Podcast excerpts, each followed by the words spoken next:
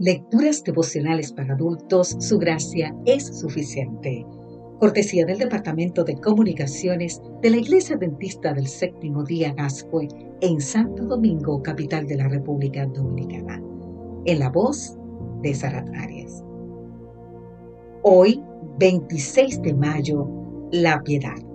Leemos en el libro de Segunda de Corintios, capítulo 8, versículo 6 exactamente, sino que asimismo se dieron primeramente al Señor la voluntad de Dios. Una vida piadosa es espiritual, santa, fiel y coloca todo lo que somos y tenemos a los pies del Señor. Es la respuesta a la piedad de Dios. El amor y la fidelidad a Dios se proyecta en amor y fidelidad hacia el prójimo. De este amor a Dios fluye un amor fraterno entre los seres humanos. En este capítulo 8, la gracia de Dios y la piedad de los creyentes se evidencian en la acción generosa que ayuda a los necesitados. Para Pablo, una vida piadosa se dispone a suplir las necesidades del prójimo, que se manifiesta así. Una contribución sincera. La diversidad del creyente es resultado de las bendiciones de Dios, y una oportunidad para demostrar la autenticidad del amor, reconociéndose administrador, no propietario de los bienes y recursos. Traes una contribución voluntaria. El buen ejemplo de los macedonios no era para crear rivalidad ni competencia. La contribución tiene que ser libre.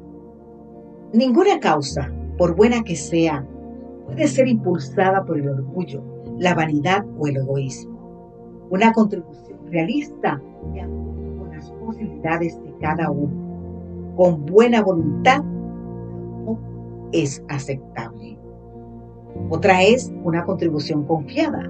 La referencia siempre es Cristo, que siendo rico por sus atributos de deidad, se hizo pobre. Te invito a leer más en el libro de Filipenses capítulo 2, exactamente el versículo 7 es decir, se encarnó en nuestras miserias para enriquecernos y proveernos de una vida nueva y una herencia.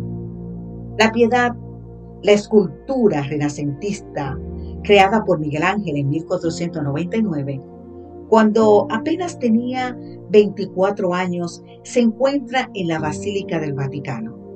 Representa una escena que no aparece en los evangelios donde María sostiene el cuerpo muerto de Cristo después de ser retirado de la cruz. La escultura está hecha de mármol de Carrara. Es una roca compacta que sometida a elevadas temperaturas alcanzan un alto grado de cristalización. Tras un proceso de pulido, el mármol alcanza un maravilloso brillo natural. Nuestra sociedad está llena de personas brillantes, cuyos corazones son duros y fríos como la roca. El creyente no está hecho de mármol, sino de carne y hueso.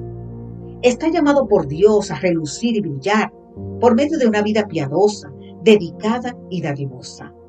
Esto solo es posible estando sometidos a la roca que es Jesús. Querido amigo, querida amiga, no seamos una roca como el mármol con brillo propio.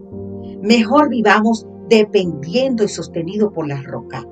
Y nuestro brillo será el reflejo del brillo de Jesús. Que Dios hoy te bendiga en gran manera y que puedas brillar como Jesús.